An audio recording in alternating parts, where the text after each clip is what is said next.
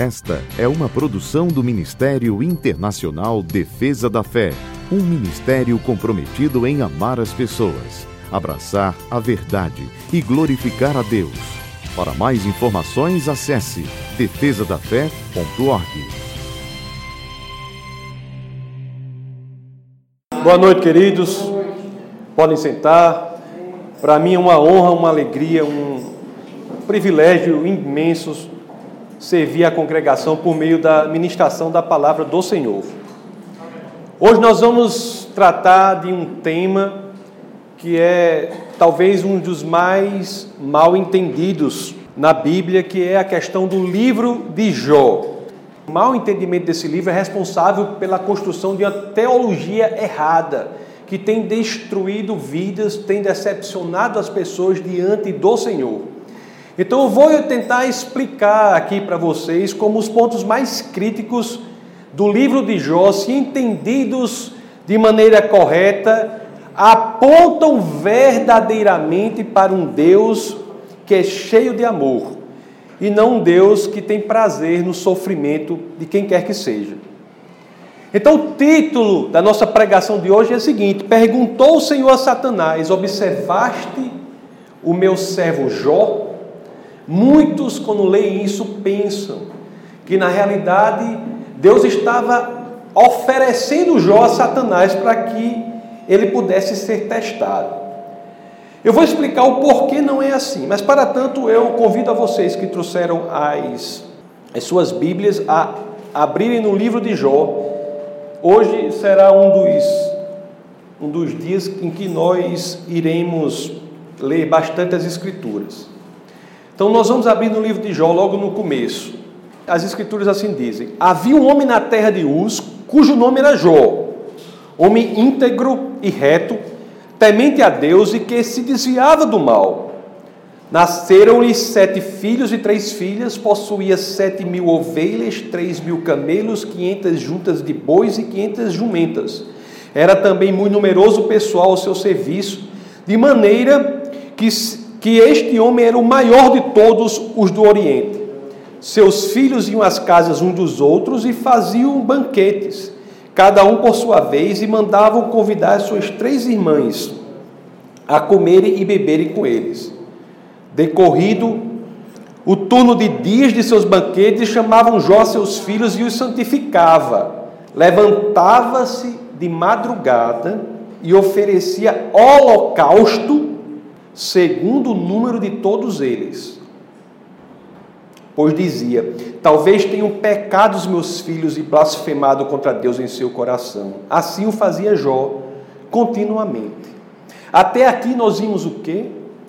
Nós vimos que Jó era um homem íntegro e que ele se levantava sempre para fazer sacrifícios, holocaustos para os seus filhos, no temor que eles tivessem, eles tivessem pecado. Então, continuando no verso 6, diz: Num dia em que os filhos de Deus vieram apresentar-se perante o Senhor, veio também Satanás entre eles. Então perguntou o Senhor a Satanás: De onde vens? Satanás respondeu ao Senhor e disse: De rodear a terra e passear por ela. Perguntou ainda o Senhor a Satanás, e, e aqui está o tema principal do, da nossa pregação, do nosso sermão, do nosso bate-papo de hoje. E perguntou ainda o Senhor a Satanás: Observaste o meu servo Jó? Porque ninguém há na terra semelhante a ele, homem íntegro e reto, temente a Deus e que se desvia do mal. Então respondeu Satanás ao Senhor: Porventura, Jodebalte teme a Deus? Acaso não cercaste concebe a ele, a sua casa e a tudo quanto tem? Na obra de suas mãos abençoaste e seus bens se multiplicaram na terra.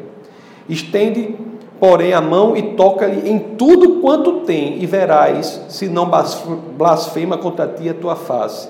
Disse o Senhor a Satanás: Eis que tudo quanto ele tem está no, em teu poder, somente contra ele não estendas a mão. E Satanás saiu da presença do Senhor. Para entender isso aqui não é fácil. E isso, o mau entendimento daqui é muito perigoso. É por isso que é importante a congregação ser ensinada nesta passagem. O mau entendimento dessa passagem dá à pessoa a percepção errada do caráter de Deus. Esta é uma das passagens centrais nas Escrituras para serem entendidas corretamente.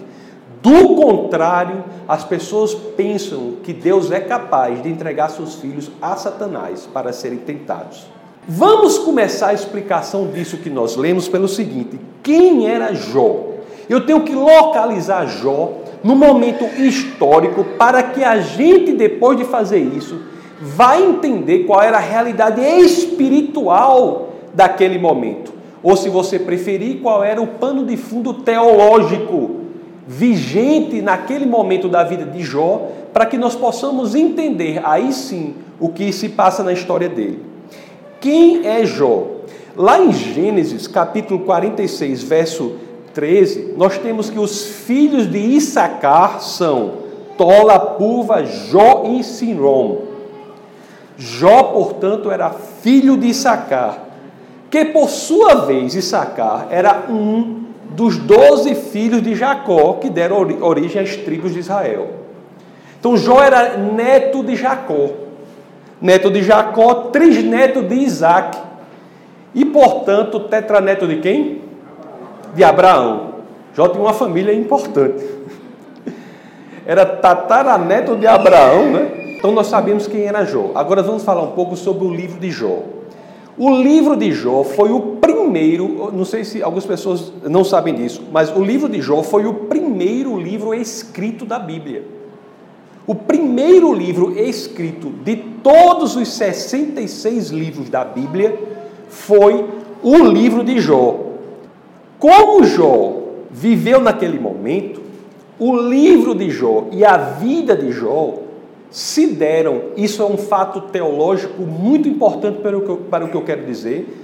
Esses eventos, a vida de Jó e o livro de Jó, se deram antes do advento da lei de Moisés, da lei mosaica. Tanto é assim que o próprio Moisés conhecia o livro de Jó. Quando você analisa o livro, o livro de Jó, não, sob, não pela perspectiva que eu vou fazer hoje, mas por uma perspectiva científica, inclusive o livro de Jó é o livro mais importante da Bíblia do ponto de vista da ciência. Pouca gente sabe disso, as pessoas acham que é Gênesis. O livro de Jó é o livro mais importante da Bíblia do ponto de vista da ciência. Inclusive tá, traz menção a dinossauros, por exemplo, lá em Jó, capítulo 40, verso 15. Não usa o nome dinossauro, porque o nome dinossauro é um nome que só vem a existir no século XVIII. Mas ele, você lê, algumas traduções traduzem aquilo como hipopótamo. Mas quando você vai ler a descrição, tem dizendo lá, a cauda era como um cedro. Hipopótamo tem cauda como cedro? Não, né? É a cauda bem pequenininha, não é? Então o livro de Jó é o primeiro livro escrito. Foi escrito antes da lei de Moisés, tá certo? Então é impossível, dito isso, eu quero que fique bem claro, porque é impossível entender a realidade espiritual do livro de Jó sem saber quando ele viveu numa situação espiritual anterior à lei de Moisés. Então vocês já estão sabendo essas duas coisas. Então vamos estudar agora, tentar entender qual é a realidade espiritual da época de Jó. Para nós entendermos qual é a realidade espiritual da época de Jó, são três pontos que eu considero centrais que nós temos de saber para entender isso. A primeira, que primeiro ponto é a seguinte: Deus criou o homem à sua imagem e, e semelhança. Imagem, Deus criou o homem à sua imagem e semelhança.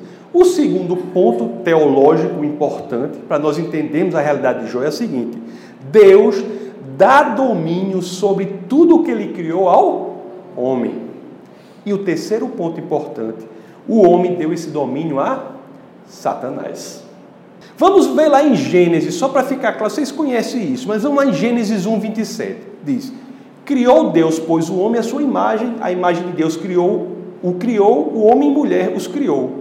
Aí continua: E Deus os abençoou e lhes disse: Sede fecundos, multiplicai-vos, enchei a terra e sujeitai-a, dominai sobre os peixes do mar, sobre as aves do céu e sobre todo animal que rasteja pela terra.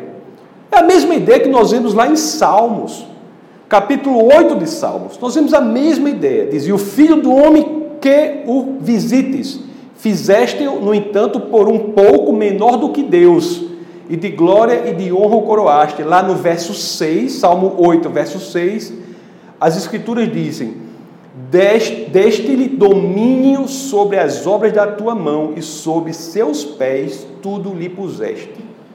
Esta é o estatuto, esta é a constituição, a natureza do homem após a criação à imagem e semelhança de Deus. Ter domínio sobre toda a criação de Deus. Então, o domínio sobre tudo o que era, que existia era de quem? Do homem. O que ocorre é que o homem deu esse domínio a Satanás. Isso fica bastante claro em várias partes da, da Escritura, mas um, um, elemento muito claro que nós vemos que o domínio sobre tudo da terra havia sido dado a Satanás é quando nós lemos lá, lá na biografia de Jesus, já que são os quatro evangelhos, nós, nós vamos ver Lucas, por exemplo, no capítulo 4, no verso 6, ele diz: Disse-lhe o diabo, é, tentando Jesus. Esse capítulo, em algumas Bíblias, tem o título A Tentação de Jesus.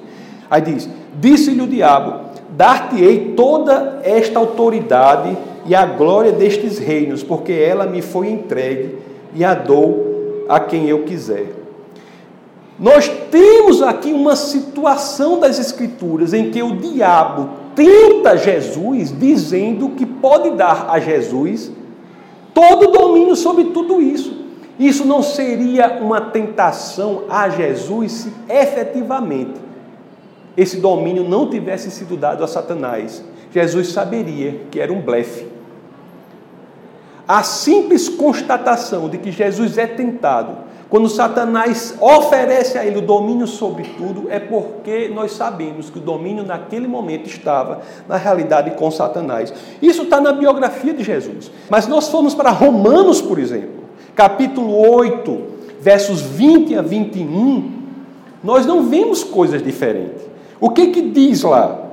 A criação está sujeita à vaidade, e não voluntariamente, mas por causa daquele que a sujeitou Alguém sujeitou a criação a algo ruim. Segunda a Coríntios, capítulo 4, verso 4, o que dizem as escrituras? Nos quais o Deus deste século cegou o entendimento dos incrédulos para que lhes não resplandeça a luz do evangelho da glória de Cristo. As escrituras se referem a Satanás como Deus deste século. João, capítulo 12, verso 31 diz: Chegou o momento de ser julgado este mundo, e agora o seu príncipe será expulso. João capítulo 16, 11. Porque o príncipe deste mundo já está julgado. Repetidas e reiteradas vezes, as Escrituras se referem a Satanás como o rei deste mundo, o príncipe deste mundo, aquele que sujeitou tudo. De fato, a autoridade foi dada pelo homem a Satanás. O que nós vimos até aqui é muito importante, pessoal, nós estudarmos e aprendermos o significado real dessa passagem, porque ele é chave interpretativa para a teologia dos demais livros das Escrituras, da Bíblia, todos os demais 66. O que nós vimos até aqui? Um, Deus criou o homem à sua imagem e semelhança. Dois, Deus dá domínio sobre tudo que ele criou ao homem. E três, o homem deu este domínio a quem? A Satanás. Você veja, e aqui já há o entendimento de uma parte daquela passagem de Jó que nós lemos. Você veja que esse domínio era tão grande, mas tão grande, que Satanás tem inclusive acesso até onde? Aos céus. Utilizando-se de quê? da autoridade que havia sido dada a quem? A Adão. Utilizando-se da autoridade que havia sido dada a Adão, como ela foi repassada a Satanás, ele tinha acesso até aos céus, conforme o começo do livro de Jó apresenta. Lá em Jó, que nós lemos Jó 1, verso 6, quando diz lá, né? Num dia em que os filhos de Deus vieram apresentar-se perante o Senhor, veio também Satanás entre eles. Outro ponto muito importante aqui, meus queridos, que nós devemos entender é o seguinte, que eu já falei rapidamente no começo. Jó era mais velho que Moisés. Jó não estava protegido pela aliança da lei mosaica. A teologia da vida de Jó é uma teologia específica.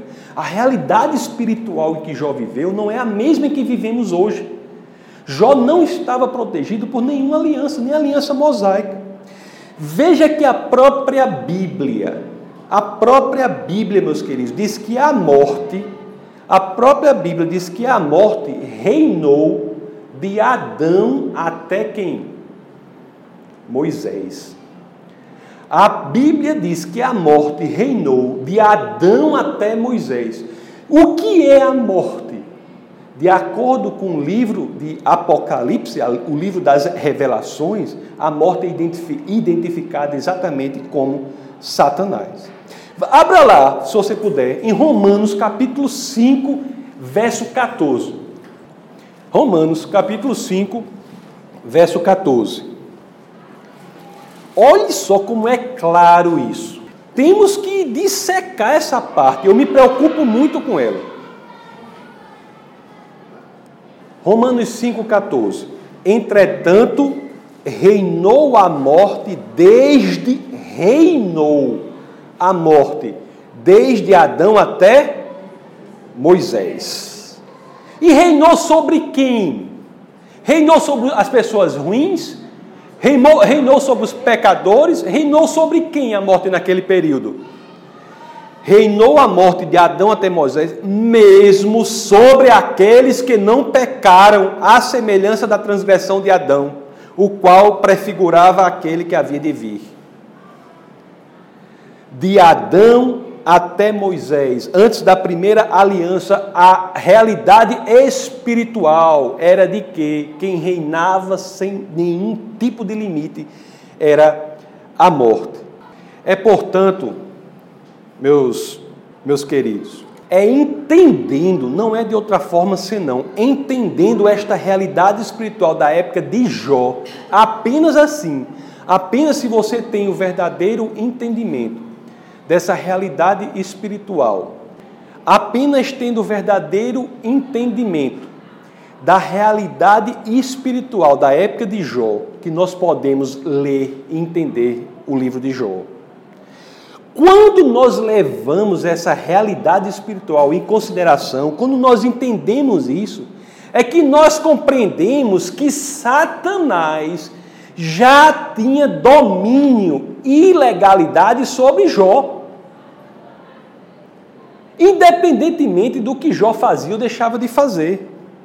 O que Deus diz lá em Jó, capítulo 1, verso, verso 12, quando diz assim: Disse o Senhor Satanás: Eis que tudo quanto ele tem está em teu poder, somente contra ele não estendas a mão. O que Deus diz aí não é uma coisa nova, ele está apenas relatando, declarando uma realidade espiritual a qual Jó já estava submetido. O que Deus falou é verdade. Olha o que Deus diz. Olha o que o Senhor diz a Satanás: Eis que tudo quanto ele tem está em teu poder. É verdade. A morte reinava naquele momento. Não só tudo que Jó tinha estava no poder dele, como de qualquer outro contemporâneo de Jó. Inclusive, meus queridos, de acordo lá com Romanos 5, 14, é, nós já lemos, é que nós vemos, mais uma vez, reitero, a morte reinou de Adão até Moisés. Agora ainda resta uma dúvida. Ainda resta uma dúvida. Mesmo assim, será que verdadeiramente Deus entregou Jó a Satanás? O problema, mesmo diante de, que, de tudo o que eu falei, a passagem que está lá em Jó capítulo 1, verso 8, que é essa passagem que dá título, inclusive, ao sermão de hoje, que diz assim, Jó 1,8 diz assim: Perguntou ainda o Senhor Satanás: Observaste o meu servo Jó? Mesmo assim, muitos ainda entendem que Deus chegou e disse assim: Ei, Satanás, e Fulano, e Jó, você tá, já considerou? Quando lemos isso, nós pensamos nós entendemos que Deus está trazendo a atenção de Satanás, levando a atenção de Satanás para Jó. É isso o entendimento das pessoas, mas não é o caso. Você veja que aí há, na realidade, uma, um, um erro de interpretação decorrente de uma tradução equivocada. Em muitas outras traduções, nós temos esta passagem escrita de maneira mais adequada. Eu vou citar aqui algumas. Nós temos a tradução literal de, chamada Greens, que diz assim: Você tem pensado em fazer algo contra o meu servo Jó? O Senhor se referindo a Satanás: Satanás, você tem pensado em fazer algo contra o meu servo Jó? Se você, se você for para a nova tradução inglesa da Septuaginta, você vai ter assim: você tem considerado, eu estou traduzindo em português, né? Você tem considerado ter disposição contra o meu servo Jó? Em outras palavras, para não me alongar muito na questão do texto original, mas em outras palavras, quando nós entendemos essa passagem, nós temos em nós o sentido dela totalmente mudado. A direção e o sentido da conversa que nós vemos lá muda totalmente. Na realidade, Deus não está apresentando, oferecendo ou mostrando Jó a Satanás. Na realidade, o que Deus está fazendo aqui é interferindo em favor de Jó pois ele já identifica que está em perigo. Ele identifica uma predisposição de Satanás contra Jó e diz: Você tem considerado fazer mal contra Jó? Ele é um homem íntegro. Meus queridos, Satanás já estava premeditando um ataque contra Jó e Deus estava tentando evitar isso. Será que Deus poderia legalmente interferir nessa situação diante do que eu falei no começo? A resposta, curiosamente, é sim. Mas dependia da abertura que Jó houvesse dado a isso. Vamos entender esse ponto agora que se refere até hoje. Muitas vezes nós cristãos fazemos, se somos verdadeiramente cristãos, nós podemos anular a legalidade de interferência de Satanás em nossa vida se não errarmos, errarmos em alguns pontos. Vamos entender isso.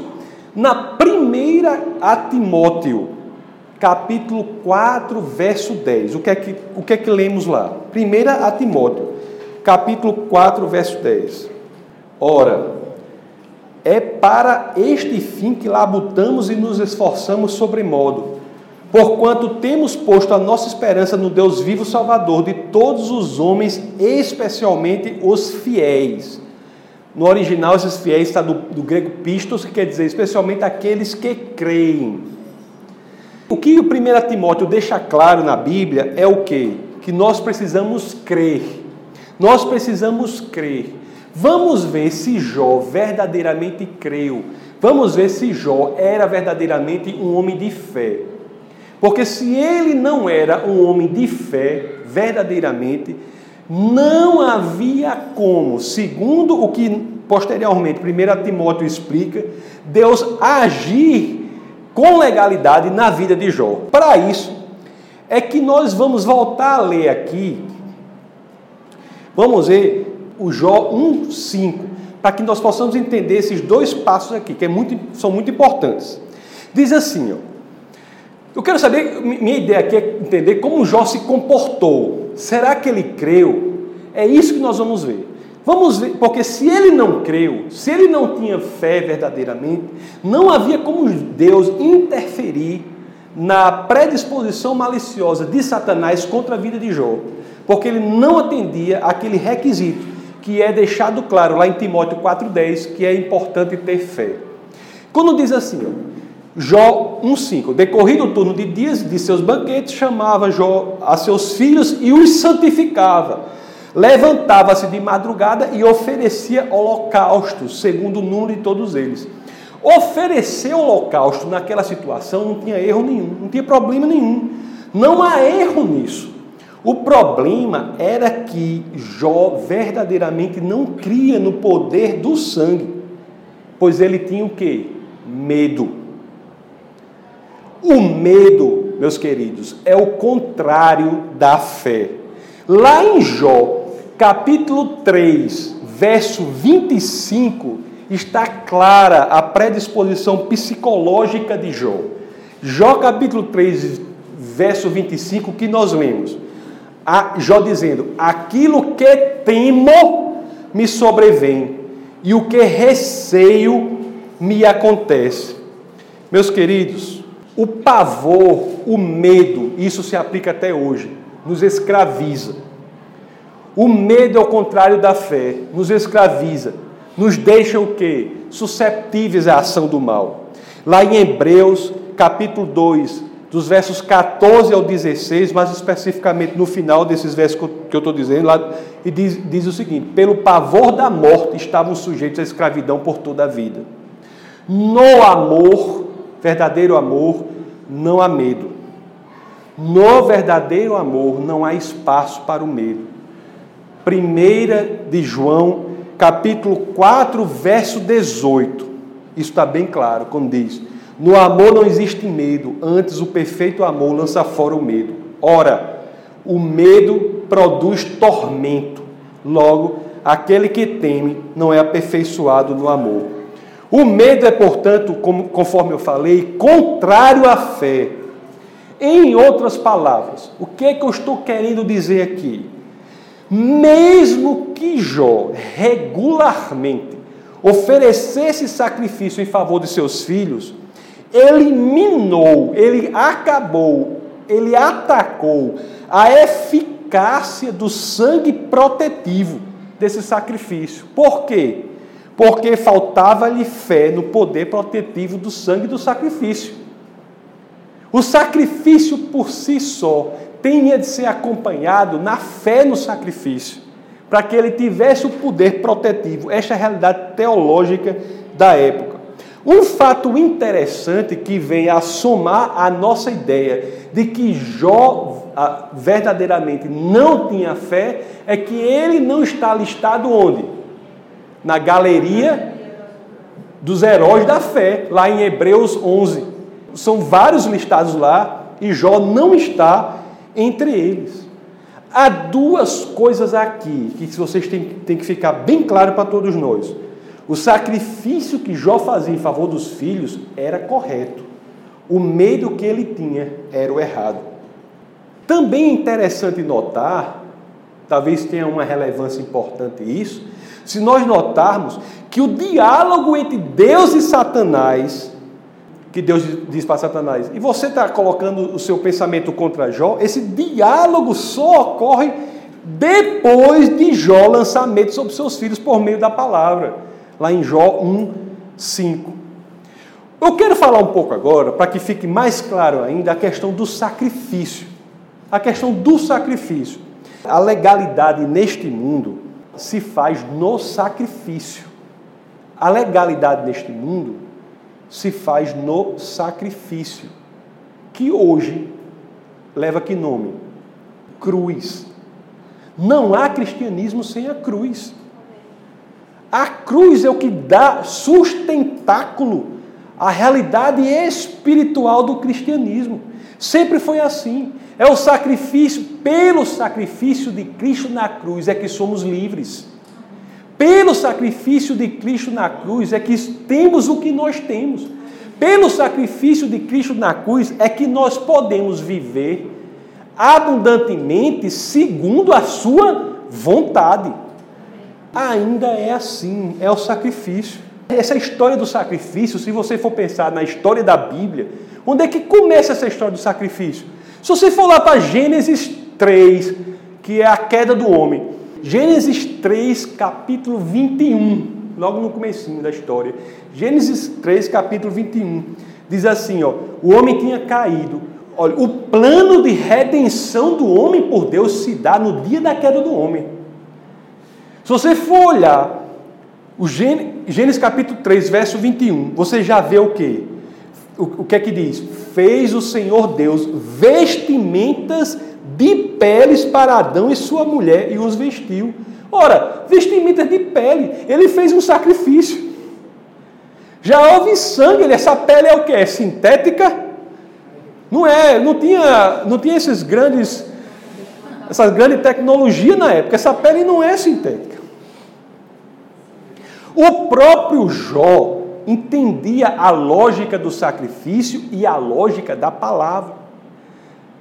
De não ter medo, de você falar positivamente. O próprio Jó, se você for lá no Jó, capítulo 42, verso 8, você vai, vendo, você vai ver que Jó, ele presta holocausto pelos seus amigos e ora por eles. Tomai, pois, sete novilhos e sete carneiros, e ide ao meu servo Jó e oferecer holocaustos por vós. O meu servo Jó orará por vós. É, meus queridos, no caso dos filhos de Jó, o que é que acontecia? Jó fazia o sacrifício, mas o que é que ele errava?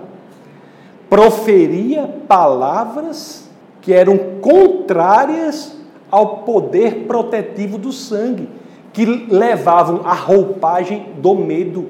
Como é que você crê verdadeiramente no poder protetivo do sangue, se o que você fala é medo?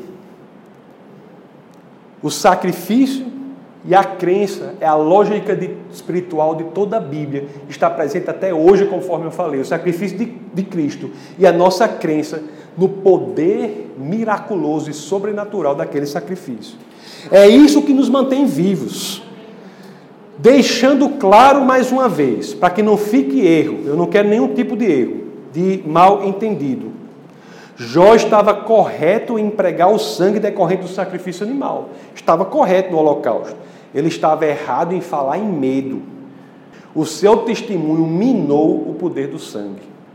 Pessoal, não é para você pensar uma coisa, sentir uma coisa e falar outra, não. Isso é caso de esquizofrenia. É para você verdadeiramente se munir com a palavra de Deus, até que você possa falar e expressar verdadeiramente a fé que você tem, seja ela do tamanho de um grão de mostarda. Fale o grão de mostarda, não fale o seu medo. Fale o seu grão de mostarda. Não é para você falar uma fé que você não tem.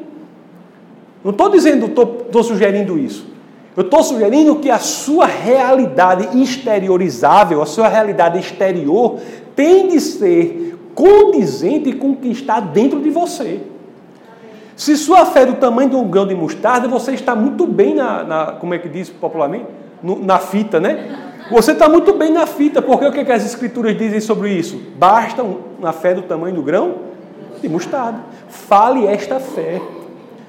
Não estou sugerindo hipocrisia. Estou sugerindo que você seja sincero àquela pequena fé que você tem. E aí as coisas verdadeiramente acontecerão. Quer você queira, quer você não queira, quer nós queiramos, quer nós não queiramos, a legalidade de sacrifício e da palavra é um tema central nas Escrituras. E está visceralmente ligada à questão das alianças. Deus precisou que o homem o convidasse de volta à terra depois de ter dado as chaves a Satanás. É, é, olha, vamos entender. Era, é como se fosse um prédio. Era como se Deus fosse o proprietário do prédio. Deus é o proprietário. Adão era um inquilino legitimamente constituído, era um inquilino do, do, daquele prédio, alugava o prédio, certo? Só que Adão sublocou o prédio para quem? Para Satanás. Certo? Mas o contrato ainda estava no nome de quem? De Adão. É um prédio que Deus era o proprietário, Adão era o inquilino. O contrato estava no nome de Adão. Adão subloca o prédio a Satanás. Mas o contrato estava no nome de Adão. Satanás tinha poder na autoridade que fora dada a Adão. Assim é por isso, como contratar no nome de Adão, é por isso que tanto Deus quanto Satanás tiveram de trabalhar por meio da humanidade para que pudessem legalmente operar na terra. tanto um quanto o outro. Meus queridos, nós vemos, isso é uma realidade, basta ter olhos para ver. Nós vemos que tanto o poder de Deus quanto o, o, o poder de Satanás se manifesta na humanidade. Nós vemos isso. É claro que o poder de Deus tem uma magnitude e um tamanho maior, não é verdade? Porque Deus é muito maior do que o mal, mas ambos se manifestam pela humanidade. Deus, e isso é que nós temos que entender do livro de Jó, Deus nunca quis mal para Jó, nunca quis tentar Jó, nunca quis castigar Jó. Uma das principais chaves, se vocês ainda querem se aprofundar nisso, para entender o livro de Jó, está no livro de Tiago, de São Tiago. O que é que São Tiago diz no livro? O que é que ele esclarece lá? Tiago, Tiago aqui nesse livro está falando sobre as pessoas numa situação muito parecida é, do que Jó. Tiago naquele livro está passando sobre pessoas que estão passando por tribulações, por que chamam provas, por dificuldades. Tiago está falando aí. Inclusive, ele até menciona a perseverança de Jó. Então, se nós formos lá em Tiago, capítulo 1, vamos ler do verso 13 ao 15 para ficar mais claro isso. Então, nós temos essa chave que tem que estar no nosso coração. Isso é importante para que nós entendamos toda a Bíblia, todas as Escrituras. Olhe só como Tiago inaugura esse verso. Ninguém, ao ser tentado, diga: sou tentado por Deus, porque Deus não pode ser tentado pelo mal e Ele mesmo a ninguém tenta. Na primeira de João, capítulo 1, verso 5, existe uma das coisas mais belas da Bíblia no que diz respeito ao caráter de Deus. Sem você entender isso que eu vou ler aqui na primeira de João, capítulo 1, verso 5, você não entende o que é, o que é, quem é Deus. Olha, olha, olha só o que está escrito lá. Ora, a mensagem que da parte dele temos ouvido e vos anunciamos é esta. Qual é a mensagem principal? Que Deus é luz, não há nele treva alguma. Não há trevas em Deus. Não há vontade de fazer mal a você em Deus. Quer ver uma coisa legal também? Se nós formos lá, ainda no livro de Jó, já mais para frente, no capítulo 32 a 37, nós temos uma passagem lá nesse livro de Jó que é muito legal. Do capítulo 32 a 37, o que nós vemos? Nós vemos um jovem chamado Eliú, que pode, por alguns, até ser entendido como se fosse um tipo de Cristo.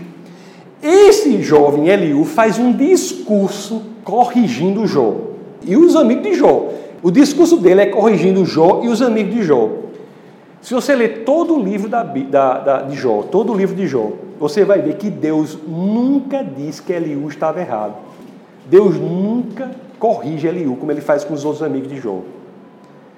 O que Eliú diz nesses seis capítulos do livro de Jó é no que diz que Deus corrige todos os amigos de Jó e corrige Jó. Mas quanto a Eliú, ele não diz nada.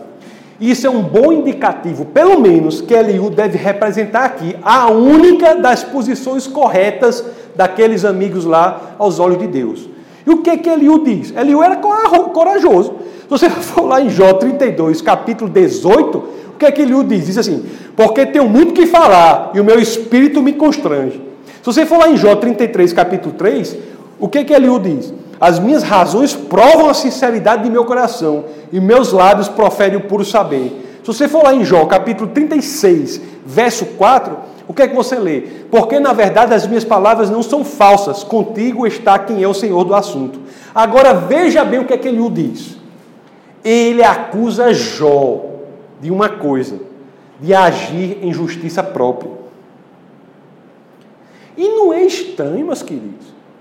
Diante daquela situação toda, e não é estranho que Deus nunca repreendeu Eliú, ou nunca mesmo mencionou que Eliú estava com algum enveredor e algum erro doutrinário. O ponto principal aqui que eu quero que vocês saibam é o seguinte: que se nós entendermos, nós vamos entender com mais solidez o que tem passado, qual é a conclusão principal que nós temos aqui. Está lá em está lá em Jó 37, 23 e 24, quando ele diz assim: Ao Todo-Poderoso não podemos alcançar, ele é grande em poder, porém não perverte o juízo. Deus não perverte o juízo e a plenitude da justiça. Deus não perverte a plenitude da justiça. Por isso os homens o temem. Ele não olha para os que se julgam sábios. Então, aprendemos com base em passagens como a de Eliú, meus queridos. Pensa que eu estou falando do livro de Eliú, não, né? É o personagem Eliú do livro de Jó, né? Então, nós é, entendemos em passagens como a de Eliú, que nunca é repreendido por Deus, que nunca, que Deus nunca iria querer que Satanás fizesse qualquer mal a Jó. Por isso, seria, se ele fizesse isso, ele seria injusto. E Deus violaria, se ele fizesse algum mal, ele violaria a sua própria natureza. Jó é mal entendido, o livro de Jó é um livro difícil de se entender, porque é um livro que é escrito no estilo próprio, é um livro de poesia, na realidade. O livro de Jó, no hebraico, é um livro poético, é, um, é com um estilo próprio, muito único. É um livro difícil de entender, é verdade, mas nós sabemos, temos que ter que Deus é bom. O livro de Jó prova isso. Para terminar, eu quero dizer uma coisa. Tem hoje a nosso bate-papo foi sobre uma questão mais de estudo verdadeiramente da palavra. Nós temos uma questão que eu não gosto de falar sobre o de Jó sem mencionar isso. Nós temos revelações profundas aqui, revelações profundas. E uma dessas grandes revelações é em relação àqueles que filhos faleceram. Eu mesmo já tive filho que faleceu. Então nós temos aqui uma revelação no livro de Jó em relação a filhos que faleceram que é genial, que é uma coisa linda. Eu fico verdadeiramente emocionado quando eu vejo isso. E é totalmente condizente com o resto da Bíblia. Antes de ir lá, abra aí, vamos ver a reação de Davi. A criança morre lá primeiro, lá em 2 Samuel capítulo 12, estão lembrados? 23. Vamos ver só isso, 2 Samuel capítulo 12, 23. Olha só a reação de Davi, quando o filho falece. Porém, agora que é morta, a criança morreu. A criança morreu. Aí fez. Porém, agora que a criança está morta, por que jejuaria eu? Por que eu iria ficar sofrendo? Ela morreu. Por que, que eu iria ficar sofrendo? Poderei eu fazê-la voltar? Não. Aí ele diz a coisa, a coisa mais bela das Escrituras. Olhe só o que Davi diz. E isso é bálsamo de esperança para todos aqueles cujos filhos resolveram voltar mais rápido para a presença do Senhor. Olhe, olhe só o que, é que ele diz aqui. Eu irei a ela. Eu irei a essa criança que morreu. Porém, ela não voltará para mim. Essa é a lógica, a esperança que tem no cristianismo, que os nossos filhos, nós não os perdemos, nós iremos a eles, embora eles não venham a nós aqui. No que diz respeito ao livro de Jó, isso é colocado de uma forma muito mais sutil, muito mais elegante, numa forma tão bela, tão bela, que é despercebida às vezes por muita gente, tão sutil que é. Vamos ler aqui, por favor. O, o, eu quero que vocês abram no capítulo 1 do livro de Jó, no versos 2.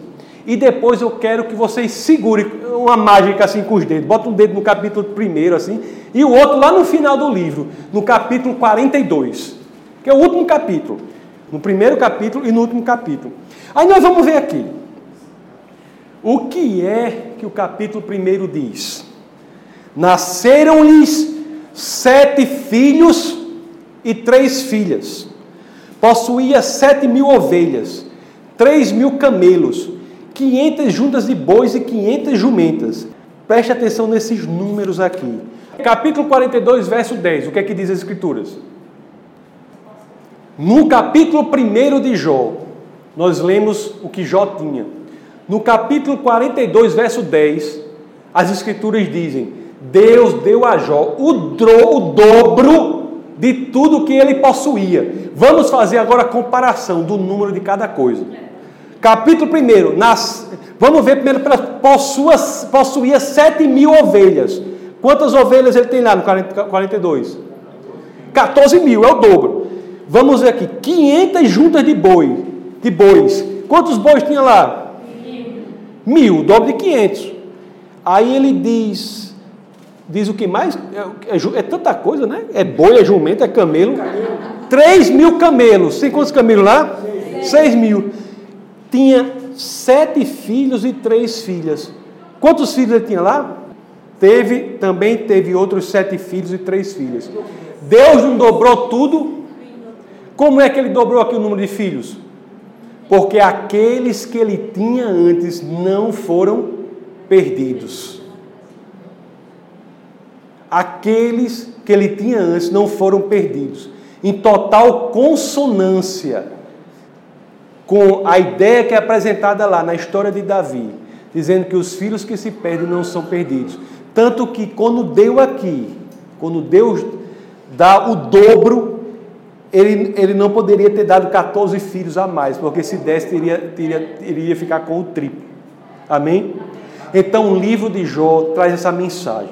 Precisa ser bem entendida de que Deus é bom e não há nada mal nele. Essa foi uma produção do Ministério Internacional Defesa da Fé, um ministério comprometido em amar as pessoas, abraçar a verdade e glorificar a Deus. Para saber mais sobre o que fazemos, acesse defesadafé.org.